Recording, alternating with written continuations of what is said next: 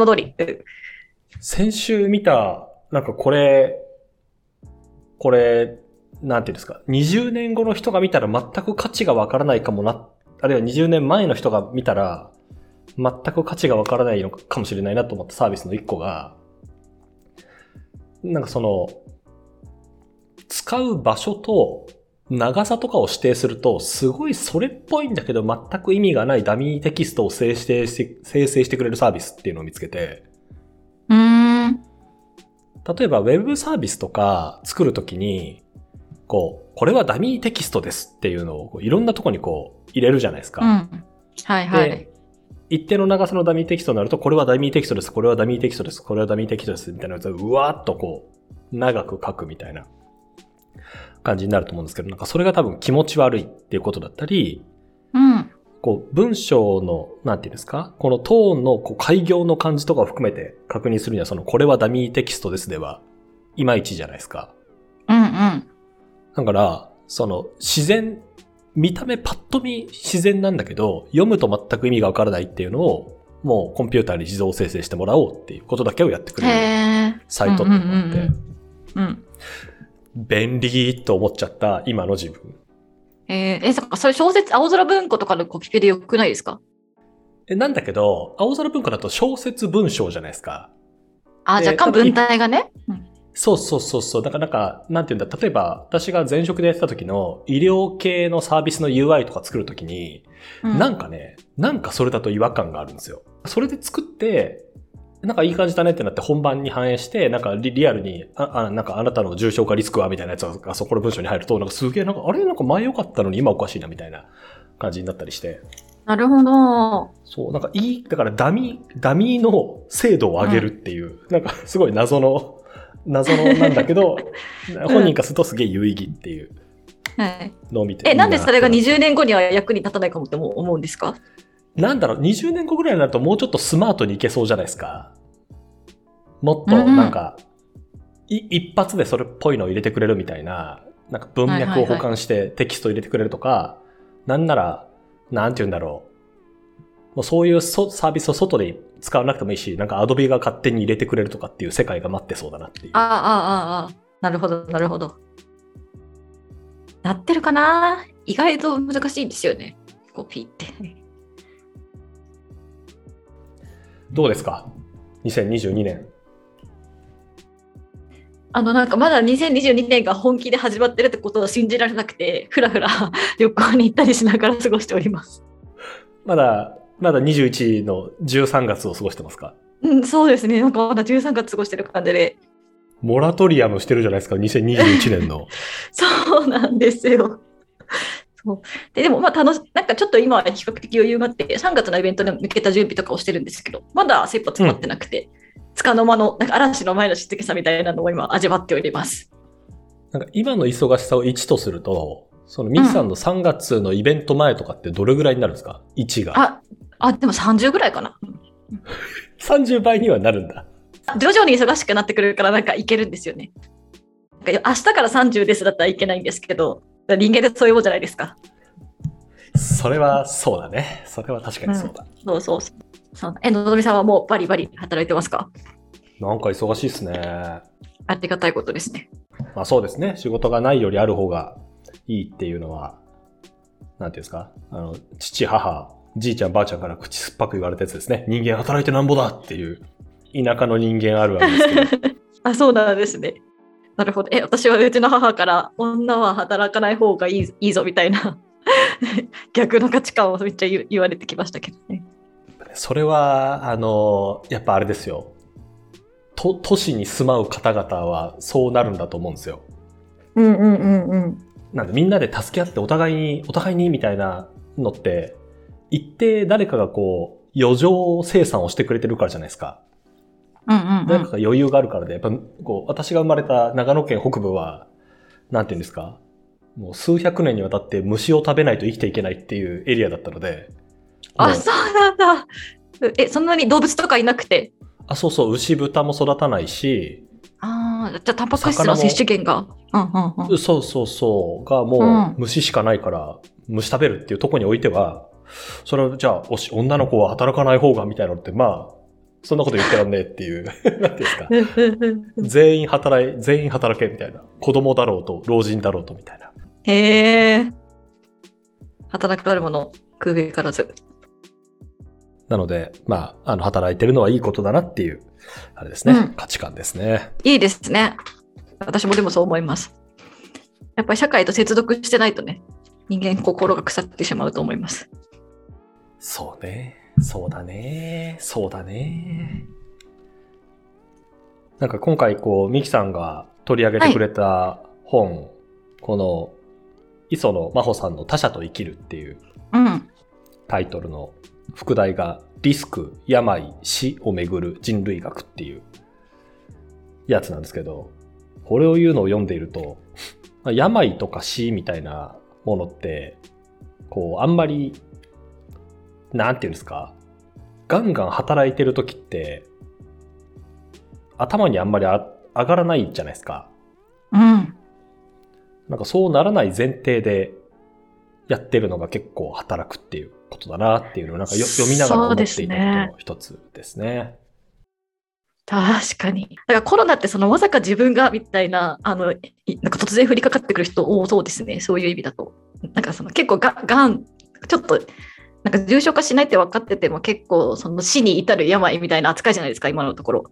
だからそういう意味でなんか不良の事故とか突然の死みたいなものと同じ感じでまさか自分がっていう体験をしている感じなのかなって今コロナかかるって思いました。そうね。なんか2つあって、そのか、うん、コロナの問題ってかかった時のこう重症化するしないっていう話と、うん、周りの人がこう地域としてなりすぎちゃっていて、病院に入れなくなっちゃって、なんか全然関係ない、例えば、大怪我しましたとか、癌になりましたってなっても、もう病床空いてないから受け入れてくれないっていう、もう一個の問題もあるじゃないですか。うん。多分この二つを混同して考えているがばっかりで、いや、重症化しないから大丈夫って言っている人を見ていたりすると、なんか、おなんかリ、リスクっていうのを人に説明するというか、こう、リスクをこう、多分そこを分けて捉えるっていうのは、非常に難しいことなんだなっていうのを、ニュースを見たりしていると感じるところもああ、確かに。うんうん。あの、なんかさらっと本の話に入っちゃいましたけど、この前半の話、まあ、リスクっていうものを、はいはい、感じ取れるリスクと超えたリスクと、みたいないろいろこう書いてあったと思うんですけど、うん、ね、なんかその、怖がりすぎも良くないし、怖がらなすぎも良くないっていうことだと思うんですけど、うんうんうん、まあ、リスクっていうのは難しいなっていう、思ったりするですね。はい。そう。まず最初に、そうです。本の概要を簡単に話した方がいいんですかね。今回はそう磯野真帆さんの他者と生きるっていう本にしたんですけど、まあ概要を読みますかね。うん、あ、でもこれ読んでもなんかな？なんかこれのどんな本って言えると思います？なんか、うん。まあ、副題にある通り、あの、人類学っていうことをテーマにして、これ、磯野真帆さんも人類学者ね。そうですね。はい。確か、磯野真帆さんってもともと看護師さんだったのかな？なんかどっかでそういうのを見た記憶があるんですけど、確か医療系のバックグラウンドを持ってらっしゃって。看護師ではないですね。あ、違うんだ。なんかね、なんかで見たんだよな。国際医療福祉大学の何かを勘違いしたのかな？あの、なんていうんですか、私、去年たまたま磯野真帆さんがオンラインでやってた人類学勉強会みたいなやつに出てたんですよ。うんうん。で、その時なんか、なんか学者一本でやってきたんじゃなかったみたいな話を聞いたんだけど、また違ったのかな？まあでもいずれにしても、一瞬だけ社会人経験ありますね。社会人経験をしてないやつはクズだって言われた反動でっていう感じの方だったかと思います。はい。えー、何、何してたんだっけ？なんかね、医療系だったばっかり、なんか全然私の記憶違うかもしれないですけど。まあ、なん、なんまあ、接触障害とかが専門だったから、ああの、研究とかをしてたから、はい。確かに確かに。あの、もともと大学でずっとこう教職に疲れていて助教准教みたいなことされて、うんうんうん、あの他の有名な本で言うとなぜ普通に食べられないのかとかあとダイエット幻想だったり。医療者が語る答えなき世界とかそうですね。急に具合が悪くなるっていうものを、確かどなたかと一緒に書かれてて、それがすごくあの売れたりしたっていう方だったかなというふうに思ってて。は新書としては初めてなのかな？大学から出られて独立研究者的にやられてからは初めての本で、でいくつかのこうリスク、病、死っていうのをそれぞれなんていうんですか、第1部、第2部みたいにしながら、ちょっとなんて言うんでしょうね、論文チックに各章を書いていくっていう感じの雰囲気が。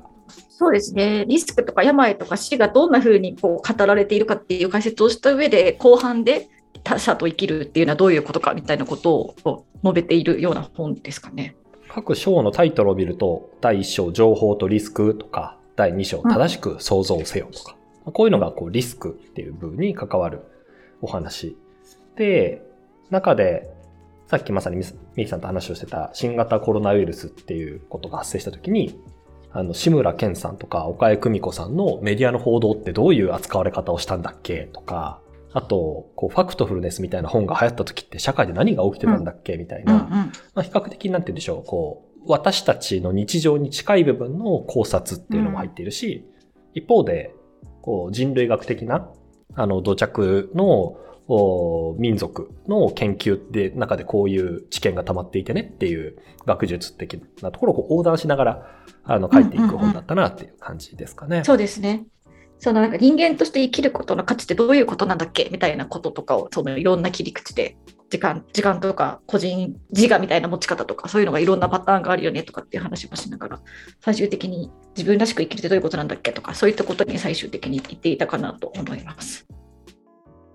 なんか最後の第6章、7章、あと最後の終章っていう、まあ3つの章が自分らしさがあなたを救う人とは何か生成される時間っていうなんかすごい、なんていうんですか、あの、哲学書入門の方にあるような章立てのテーマだったりをしていて、最後の方でぐぐっとこう、駆け足にまとめていくみたいな感じがする本でしたね。そうですね。うんうんうん。なんか前半の、そうそう、確かに医療現場はこう語っていた、医者はこう語っていたっていう論考から、あ、最後こういうとこに行くんだっていうのは面白かったですね。そこをつなげてる人ってあんまりいないかもですね。うん、確かにね。確かにね。うん大まかに言うとそんな本だったかなと思うんですけど、みきさんの読後感第1巻を。読後感第1巻は、いやあの、そうなんだけど、それを認めたくないっていうか、それを認めちゃうともうちょっと実存が揺らぎますみたいな感じですね、私としては。読後感一言で言うと。それを認めちゃうと？そうなんだけど、それを認めちゃうと実存が揺らぐ。実存が揺らぐ。ちょっと後で、なんかその特に時間の考え方のとことかですね。はい。ほー、おうおうお思いました。はい。え、のぞみさんのじゃあ一言感想はどうですか？私の読後感で言うと、なんて言うんでしょう。あの、不思議な読後感？うんうん。不思議というのは、なんていうんですか、私、本を、この一冊を通じて、通じてワンメッセージ、これですみたいなことを言っている本じゃ必ずしもないのかなっていうふうに読めて、こんなこともあります。あんなこともあります。こんな捉え方もあります。あんな捉え方もあります。はいこんな感じですっていう、なんか三段銃で撃たれましたみたいな感じの。はいはいはい。で、多分さっき例に出したファクトフルネスとかってもメッセージがものすごくこう、あの、クリアだと思うんですよ。ファクトフルネス。なあり方を追求した方がいい瞬間ってあるよねみたいなワンメッセージあると思うんですけど、この本って一言で言うと何なのかなわかんねえなでもなんかいろいろ面白いファクトというか考え方というかコンセプトはあったなっていうのが第一巻ですね。うんうんうん、不思議な、うん、不思議な。不思議な読語感でした。うんうんうんなるほど。なんかさ、私がこの本を選んだのが、あの、のぞみさんも磯野さんの講座を受けてたことあるって言ったんですけど、私もあの毎年演劇ワークショップのシリーズを運営していて、だけどそれは演劇だけにとどまらずに、いろんな分野のあの方を講師にお招きした演劇だけじゃないあなんか価値観を揺さぶるっていうテーマのワークショップをやってたんですけど、今年の、あ、今年の去年の7月の、えっと、その演劇以外の枠で磯野さんをお呼びしてワークショップやったんですよね。へ文化人類学のそう枠で、それで北千住でみんなで集まって、北千住にあのうごめく呪術を探すっていうワークショップやったんで、めっちゃ面白かったんですけど。北千住は呪術ありそう。あれ、めっちゃありました、それは。ありそうだな、はい。はい。はい、まあ、なんかその時なんかやっぱ磯野さんがすごくパワフルで、なんかこうみんなコロナ禍でお出かけとかあんまできないっていう中のフライイベントをやったんですけど、なんかすごいキュートでパワフルで分かりやすくて、なんかわーって感じがある、なんかそのが好きって思って、磯野さん応援したいっていうだけで選びました。なるほど、なるほど。はい、すごいなんかその、もちろんなんか言ってることとかも面白いし、文化人類学と、例えばこの本もすごいあの面白いんですけど、なんかそそれよりもなんかその人柄が魅力的だなって前から思っていたので、なんか選んでみたっていうのがありました。磯野さん推しってことですね。推しなんです。はい。推しの学者さんなんです。はい。あとなんか研究者としてもよくないですか？もう大学とかでなくて独立学者としてかなり売れっ子でなんか一つのロールモデルみたいになっているような気もして押していきたい。なるほどね。なるほどね。その、なんていうんですか、ワークショップの中で、中で感じたコンセプトとこの本を通じて出てきたコンセプトはなんかどうですか？西さんなりにこう通ずるものが何かあるのか、それともあ、なんか違う側面を見たなっていう感じなのか、いかがでしたか？ああ、でも、そうですね、通ずるものとしては、なんかやっぱりその自分が一見わからないと思ってるものとかも、なんか知識とかを身につけて、なんかそういったとつなげることができれば、なんかどんなものも身近に感じられるんだみたいなことは、なんかそれが人類学の面白さだみたいなこととかは言ってて、なんか前もちょっと話したかもしれないんですけど、あの、えっ、ー、と、なんだっけ、名前忘れちゃったけどトロビエナ、トロブリアント諸島に住む民族がカヌー作るときにあのおまじないかけるのと受験生があの合格鉛筆合格鉛筆で試験にも臨むのは一緒だみたいな話とかをしてくれたのが磯野さんなんですけど。なんかそれは何でかっていうと、なんか受験生が互角鉛筆を最後に使うのは、受験勉強を必死にして、なんか最後もうどうにもならないものにすがりたいと思って、なんとかして手に手に入りたいんだって未来をコントロールしたい気持ちで互角鉛筆を持ちます。それと、そのトルブリアント諸島の民族がカヌーにおまじないをかけるのは、カヌーは普通に超うまく作れて、全然あの成功なカヌーです。だけど、それでも時々は事故に起きちゃうと。なんとかしてこう事故を減らしたいんだっていう気持ちでこうおまじないをかけるみたいな。だからこの2つっていうのは同じですみたいなこととかを言ってくれて。うん。あ伝わりますかね、はい、うん、伝わって、伝わっている。伝わっているし、なんか私がこの本の中で、あの、感じた不思議さのうちの一個が、磯野真帆さんって結構多分あえてだと思うんですけど、うん、これとこれって同じだよねとか、これとこれって、いや違うんだっていうことを、なんていうんですか？あの、私みたいな人間からすると、いや、それ同じじゃ別にねえんじゃねえかなみたいな時とか、やっぱそれと違うと言い切れないよなみたいなところ結構踏み込んで同じだっていうことをもうあえて言ってみるっていうスタンスを強く取る方だなというふうに思っていて、うん。でもそれが一つ私なりのこう不思議さってこともあるし、逆にそれって、あ、なんか面白いなっていう観点にもつながる気がしていて、なので、あの、ミさんが言ってるお話も、あ、そういう話な、なるほど、なるほどなっていう、こう、中身の話と、で、そのまさん、あ、なんか、言ってるイメージがすごく、この本から感じたことと、あの、通底してるなっていうので、二つ、うんうん。あ、そうですね。はい、なんかそう、た、正しく想像せよみたいなメッセージは、と、ワークショップはなんか結構、あの、通じてるっていうか、まさにのぞみさんが言ってみたいに、これとこれ、もしかしたら同じかもしれないよねとか、これ、こう言われてるけど、こうじゃないかもしれないよね、みたいな、なんかことを言ってる姿っていうのは、なんか共通してるかなって思いました。うん、うん。本の中には、だからあんまり、こう、なんていうんですか、学者さんって、まあ、今回のその、なんて言うんでしょう、えっ、ー、と、コロナもそうだし、例えばトンガの噴火とか見てもそうだけど、あんまりこう断言しないっていうのが一般的にある気がしていて、まあ、こういう可能性がありますよねとか、こういう恐れがありますっていう、えー、スタンスで向き合うことが多いと思うんですよ。うん。で、それが科学的な態度だっていうのは、なんか私もそうだよなって思うところあるんですけど、磯野マさんのこの本って、いろんなものを、こう、ファクトをこう参照しながらも、あんまりこうかもしれないとかっていう形をとりあえず、あえて断言系をすごく強く使ってるなっていうのは、あの、感じたところでしたね。そしたらなんか内容の話じゃなくなっちゃってあれですけど。そうですね。なんか、か科学絶対主義みたいなものとかについては、ただ今の時代がそういうふうに言ってるだけみたいなポジションはすごい感じますね。科学が正しいとかって言ってるのも今はそういうふうにことになってるだけみたいな。うん。人類、人類学スタンスっぽいところでもありますよね。でもなんかそういうふうに言い切ってくれるから、もしかしたらテレビとかにバンバン呼ばれて今売れてきてるのかもしれないし、なんか実際話してくれたすごいキャラクターがいいから、なんかね、多分ね、受け入れやすいんですよ、磯野さんの言葉って多分。うん、うん、すごいパワフルで、だからなんかそうそういうとこが売れる、売れ、なんかどんどん売れてきてる秘訣なんだなって今、改めて思いました。確かにね。確かにね。うん、その、なんていうんですか、あえてスタンスを乗っ取って断言するのもなんか悪意があってやってるとか、こう、磯野さんなりの、なんていうんですか、こう、間違った方向にガイドしようっていう断言じゃないじゃないですか。これ食べれば癌に治りますっていうのとは多分全然こうタイプの違う断言の形なので、なんかいやらしさというかね、そういう浅ましさみたいなことは全然、もちろん当然ない素晴らしい方なので、うん、なんかいいよですよね。いいですね。